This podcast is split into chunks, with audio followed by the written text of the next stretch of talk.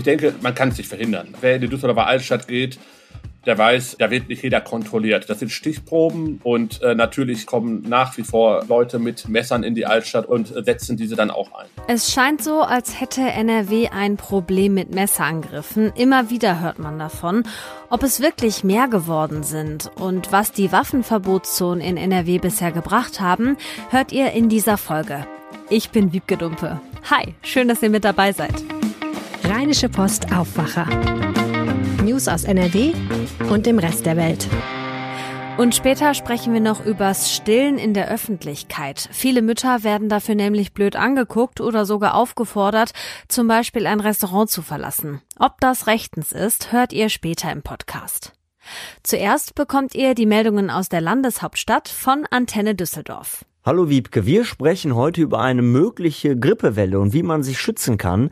Dann gibt es uns betreffende Neuigkeiten aus Tokio und dann schauen wir uns noch die aktuelle Situation des Düsseldorfer Handwerks an. Wir werden auch hier in Düsseldorf in diesem Herbst und Winter wieder eine stärkere Grippewelle erleben als in den vergangenen beiden Jahren. Davon gehen Medizinexperten im Moment aus. Seit der Corona-Pandemie waren Grippeerkrankungen wegen der verschiedenen Schutzmaßnahmen stark zurückgegangen. Das könne sich jetzt wieder ändern, so Thomas Preis vom Apothekerverband hier in Düsseldorf. Wir rechnen mit einer sehr starken Grippewelle. Wir können immer schon auf die Südhalbkugel schauen und wir hatten in Australien eine Grippewelle, wie sie schon seit Jahrzehnten nicht mehr war. Und das findet dann meistens auch hier in Europa und damit in Deutschland statt. Deshalb ist es wichtig, sich impfen zu lassen. Empfohlen wird die Grippeschutzimpfung unter anderem für Menschen ab 60 Jahren, außerdem für Personen, die im Beruf viele Kontakte haben, ebenso für Schwangere und chronisch Kranke.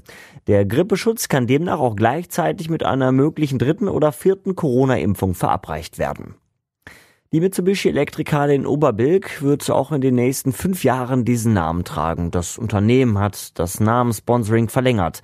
Unterschrieben wurden die Verträge jetzt beim traditionellen Düsseldorf-Abend in Tokio. Dazu Antenne Düsseldorf-Reporter Joachim Bonn. Die Konzert- und Sporthalle bleibt damit laut Betreiber D-Live ein Aushängeschild der japanischen Gemeinschaft in Düsseldorf. Die frühere Philips-Halle gibt es seit über 50 Jahren an der Siegburger Straße. Sie zählt in der Regel pro Jahr rund 250.000 Besucherinnen und Besucher. Weltstars von Pink Floyd bis Rihanna sind unter anderem schon hier aufgetreten. Zum Düsseldorf-Abend in Tokio hatten Stadt, Land und Messe rund 500 japanische Gäste eingeladen. Hier wurde noch eine weitere Zusammenarbeit angekündigt. Die Messe Pro Wein wird in Zukunft zusätzlich auch in Japan veranstaltet. Das Handwerk im Land macht wieder mehr Umsatz. Das geht aus einer Statistik des Statistischen Landesamtes hervor. Demnach stieg der Umsatz im zweiten Quartal 2022 um 7,7 Prozent. So sieht die Situation allerdings leider nicht unbedingt in der Realität aus. Das sagt Alexander Konrad von der Handwerkskammer Düsseldorf. Denn die Zahlen werden mit demselben Quartal aus dem Jahr 2021 verglichen. Hier ging der Betrieb nach Corona für viele Branchen erst wieder los, so Konrad. Wir haben also ein Jahr zuvor noch sehr niedrige Vergleichswerte, von denen aus natürlich seither der private Konsum wieder angesprungen ist, aber erreicht bei weitem auch noch nicht das Level von 2019, also vor Corona. Nehmen Sie mal die Brauereien, dass die in der Zeit natürlich keinerlei großen gastronomischen Ausschank hatten und so weiter, dass da jetzt natürlich ein gewisser Wachstumswert da ist, das ist ja nachvollziehbar. Im Gegenteil, die Situation sei im Hinblick auf die steigenden Energiekosten für einige Betriebe aktuell prekär. Einige hätten mit Preissteigerungen von 900 Prozent zu tun. Auch der Fachkräfte- und Azubi-Mangel bringe einige Firmen an ihre Grenzen. Außerdem schließt die Statistik nicht die aktuelle Inflation ein. Und soweit der Überblick aus Düsseldorf. Mehr Nachrichten gibt es auch immer um halb bei uns im Radio und rund um die Uhr auf unserer Homepage antennedüsseldorf.de und natürlich in der Antenne Düsseldorf App. Danke nach Düsseldorf. Bei uns in NRW kommt es immer wieder in Innenstädten zu Messerstechereien. Zuletzt wieder in Düsseldorf, da haben zwei Unbekannte einen Radfahrer mit einem Messer überfallen. Und natürlich sagt das Land NRW, dagegen wollen wir was tun. Verena Kensbock aus der Düsseldorfer Lokalredaktion der Rheinischen Post hat darüber mit Innenminister Herbert Reul gesprochen. Ein Thema war, ob es seit der Pandemie mehr Vorfälle gab, und das hat Reul ganz klar verneint.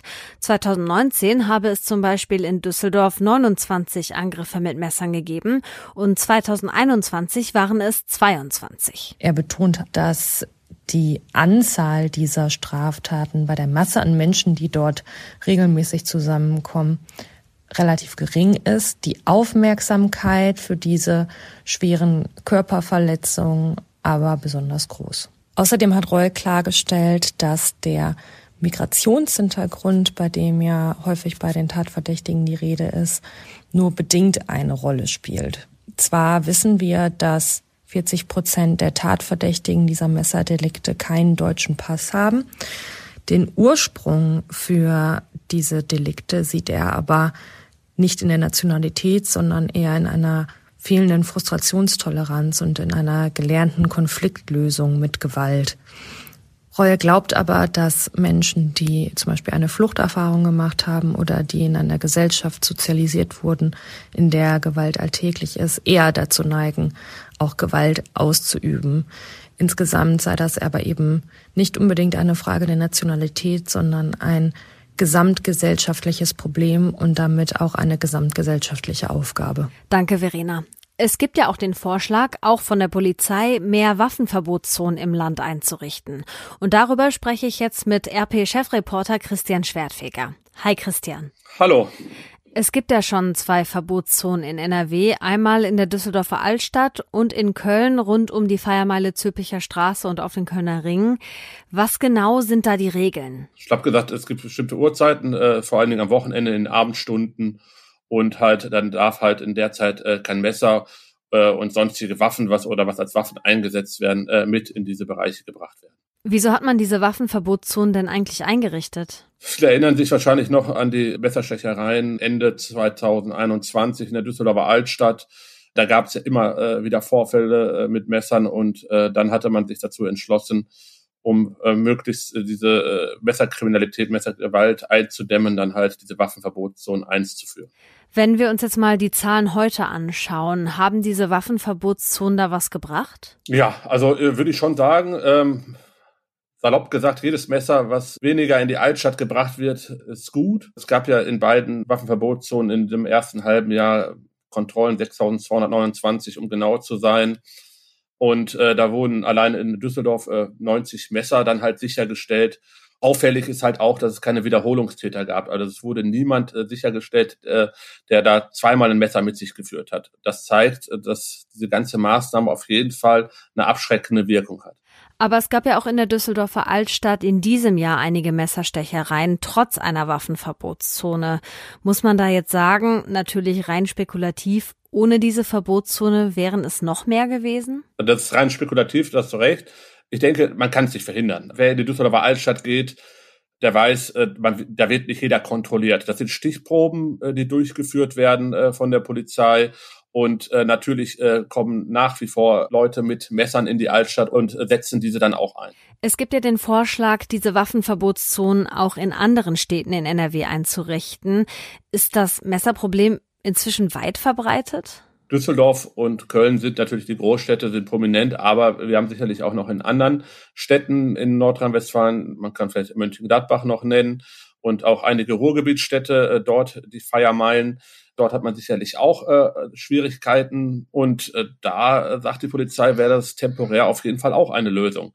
Soweit ich das weiß, müssen die Kommunen allerdings dann auf das Innenministerium zukommen und dort hinterlegen, dass sie so eine, sagen wir, so eine Waffenverbotszone bei, haben möchten. Dann wird das geprüft und dann wird die auch eingeführt. Soweit ich es gehört habe aus Sicherheitskreisen, hat man im Innenministerium auch nichts dagegen einzuwenden. Aber es ist ja jetzt auch nicht damit getan, an einer Straße oder an einem Platz ein Schild hinzustellen, zack, dann ist da Waffenverbotszone. Nee. Also da gehört ja doch einiges mehr dazu. Das klappt ja nur mit einer guten Kontrolle. Hm, schafft unsere Polizei das? Genau, ich hatte es eben schon gesagt, äh, ähm, muss natürlich kontrolliert werden und es kann nicht jeder dort kontrolliert werden. Der Kontrolldruck äh, ist schon erhöht worden.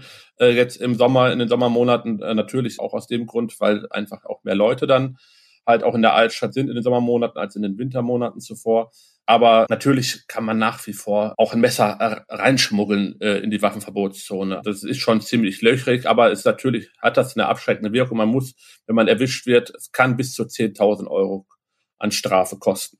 Jetzt hat sich ja auch die FDP im NRW-Landtag dazu geäußert. Die sagen, Waffenverbotszonen seien nicht schlecht, aber eben auch kein Allheilmittel.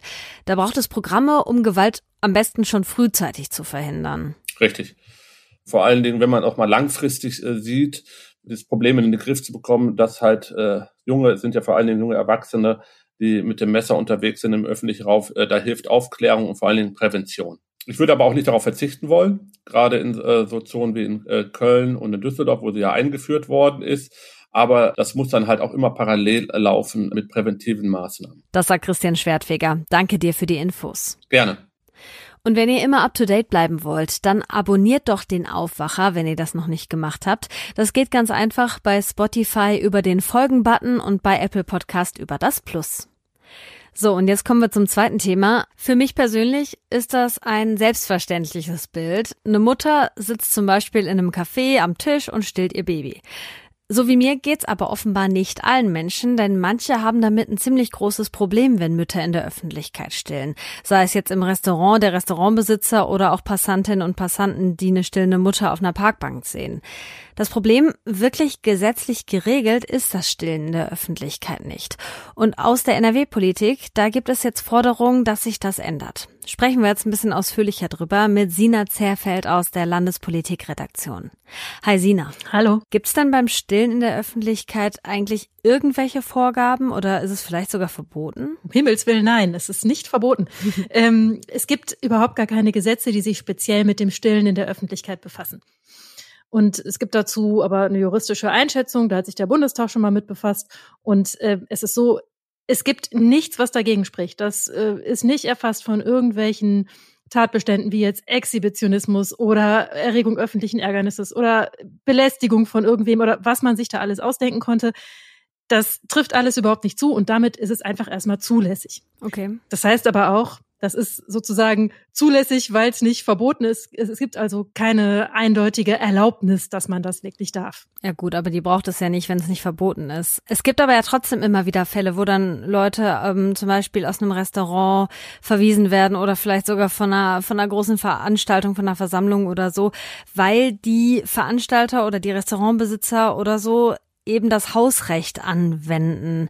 Wie ist denn das, wenn die damit argumentieren? Ist das rechtens? Es ist, kommt auf den Einzelfall an. Also äh, zunächst mal äh, muss ich dir da voll und ganz zustimmen. Ähm, es ist nicht verboten und damit ist es erlaubt. So, man braucht keine ausdrückliche Erlaubnis. Beim Hausrecht ist es so, eigentlich hat, wer ein Hausrecht hat äh, über eine Örtlichkeit oder eine Veranstaltung, der hat das Recht zu bestimmen, wen er reinlässt und wen er äh, rauswirft. So, das ist erstmal so grundsätzlich. Aber man darf niemanden diskriminieren. Und beim, äh, wenn, wenn es so ist, dass man jetzt Menschen äh, wegen des Stillens des Raumes verweist, so das kann nur Frauen betreffen. Mhm. Männer werden das Problem niemals haben. Deswegen ist das zwar nicht direkt aufs Geschlecht äh, abgezielt, aber trotzdem trifft es, benachteiligt es ein Geschlecht, es trifft nur Frauen und deswegen ist es sozusagen eine mittelbare Diskriminierung, ist jetzt ein bisschen juristisches Klein-Klein. Das ist nicht okay, aber es kann unter Umständen okay sein, wenn jetzt zum Beispiel ein Gastwirt geltend machen könnte, dass er Grund zur Annahme hat, dass andere Gäste sich gestört fühlen und dann vielleicht gehen oder nicht mehr wiederkommen oder so, dann kann das ein Argument sein, dass es rechtfertigt, so zu handeln. Das ist eben so eine, ist eine Einzelfallbetrachtung jeweils wert. Und so ein bisschen eine Grauzone, so klingt das. Hm. Die NRW-Politik, die hat das Thema ja auch auf dem Schirm. Familienministerin Paul von den Grünen zum Beispiel, die hätte das ganz gerne gesetzlich verankert, also ein Recht auf das Stillen. Was sagen denn andere, also Vertreterinnen und Vertreter von anderen Parteien im NRW-Landtag? Genau, also Familienministerin Paul hat äh, uns gesagt, ähm, sie will damit äh, Müttern den Rücken stärken und man will eine familienfreundliche Gesellschaft und da wäre es wichtig, dass klargestellt ist, dass das Stillen in der Öffentlichkeit okay ist. Und ähm, mit dieser Haltung bekommt sie Rückenwind auch von den Oppositionsparteien. Also die SPD sagt, also die stellvertretende Fraktionschefin der SPD sagt, äh, das sei im hohen Maße diskriminierend, wenn man jemanden das Recht aufs Stillen verweigert und fordert ganz klar, um das gesetzlich klarzustellen, sollte Stillen als Rechtsanspruch in das Antidiskriminierungsgesetz einbezogen werden. Und von der FDP heißt es auch von der von der Meinung her ist genauso eine klare Haltung. Äh, Mütter sollen sich nicht irgendwo in eine dunkle Ecke zurückziehen müssen, um zu stillen. Ähm, das muss in jed an jedem Ort in NRW möglich sein, heißt es dort. Aber der familienpolitische Sprecher der Landtagsfraktion der FDP, Marcel Hafke, sagt auch, naja, einschränkend, eigentlich braucht es für eine familienfreundliche Gesellschaft eher Verständnis und Respekt und nicht unbedingt gesetzliche Vorgaben. Hat das also so ein bisschen eingeschränkt. Mhm. Aber wenn wir jetzt mal beim Gesetz bleiben, könnte die NRW-Politik da grundsätzlich was ändern? Also könnte man dafür auf Landesebene ein Gesetz mit dem Recht auf Stillen einführen? Das ist offensichtlich nicht möglich. Also das ähm, Landesjustizministerium hat klargemacht, wenn man da andere Regeln treffen will als die bisher ähm, geltenden Regeln, dann muss man das auf Bundesebene machen. Aber die Länder können sich natürlich für sowas stark machen. Mhm. Und das wollen sie auch wahrscheinlich, ne? Also Familienministerin Paul hat gesagt, dass man auf Bundesebene dafür wirbt, dass da ein Gesetz geändert wird oder beziehungsweise ein Gesetz eingeführt wird. Okay, ist natürlich die Frage, wie viel das bringt und was das am Ende dann wirklich oder wann das umgesetzt werden würde. Jetzt unterhalten wir zwei uns ja gerade und wir zwei sind Frauen. Das mal vorweg. Aber was denkst du ganz persönlich zu diesem Thema? Ich persönlich finde es ziemlich eigenartig, wenn darüber geredet wird, dass ähm, Mütter und Kinder aus dem Blickfeld verschwinden sollen, äh, weil da irgendjemand ein Problem damit hat. Also dass das Stillen in der Öffentlichkeit im Prinzip kein Problem zu sein hat, dass das nicht anstößig ist. Das ist eigentlich rechtlich total geklärt und es ist auch in den allerweitesten Teilen der Gesellschaft so angesehen, würde ich mal meinen. Und wenn da Menschen jetzt ein Problem damit haben, ähm, dann finde ich, müssen die das halt einfach aushalten oder weggucken. Die Lösung kann ja nicht sein, dass man, weil manche Menschen ein Problem mit etwas haben, was aber rein rechtlich wirklich überhaupt gar kein Problem darstellt, hingeht und äh, Mütter und Kinder aus dem Blickfeld verdrängt. Das scheint mir einfach nicht in Ordnung. Sagt Sina Zerfeld. Es kommt immer wieder vor, dass Mütter schief angeguckt oder sogar aus einem Café oder Restaurant oder von Versammlungen weggeschickt werden, weil sie ihr Kind da stillen, wo es andere sehen und es andere stören könnte. Die NRW-Politik würde das gerne ändern, kann sie so leicht aber nicht machen, denn ein Gesetz dafür müsste vom Bund kommen. Hier kommen noch ein paar Meldungen in Kürze. In Berlin geht es heute und morgen um die Zukunft der Bundeswehr. Verteidigungsministerin Lambrecht will bei der Bundeswehrtagung unter anderem sagen, wie der Stand bei der sogenannten kritischen Bestandsaufnahme ist. Da wird geguckt, wie es um Personal, Material und Finanzen der Truppen steht und wie die Einsatzbereitschaft verbessert werden kann. Wegen des Krieges in der Ukraine könnte sich der Fokus und der zeitliche Ablauf davon ändern. Der Sarg der verstorbenen Queen steht seit gestern im ältesten Teil des britischen Parlaments in der Westminster Hall in London. Bis zum frühen Montagmorgen kann die Öffentlichkeit da 24-7 Abschied nehmen von der Königin. Hunderttausende werden erwartet und laut manchen Schätzungen sogar bis zu zwei Millionen. Wer sich da verabschieden will, braucht viel Zeit, denn es wird damit gerechnet, dass die Menschen mehr als einen Tag warten müssen. Und hier schon mal was für alle, die ab morgen im Ruhrgebiet mit dem Zug unterwegs sind. Im Raum Dortmund fallen von Freitagabend bis Sonntag alle ICEs auf der Linie Bonn-Köln-Berlin aus. Auch zwischen Hamm und Köln fallen Züge aus. Einige werden umgeleitet. Wenn ihr da unterwegs seid, solltet ihr mehr Zeit einplanen oder nach anderen Routen schauen. Grund dafür sind mehrere Baustellen bei der Bahn. Das Wetter bringt heute viele Wolken, aber nur noch einzelne Schauer. Oft bleibt es trocken bei 15 bis 19 Grad. Der Freitag wird wechselnd bis stark bewölkt. Teils kommen Schauer runter, manchmal auch kurze Graupelgewitter. Die Höchstwerte liegen dann zwischen 14 und 17 Grad, auf den Bergen bei um die 12. Das war der Aufwacher am Donnerstag, den 15. September 2022. Mein Name ist Wiebke Dumpe und ich wünsche euch eine gute Zeit. Bis bald. Mehr Nachrichten aus NRW gibt's jederzeit auf RP Online. rp-online.de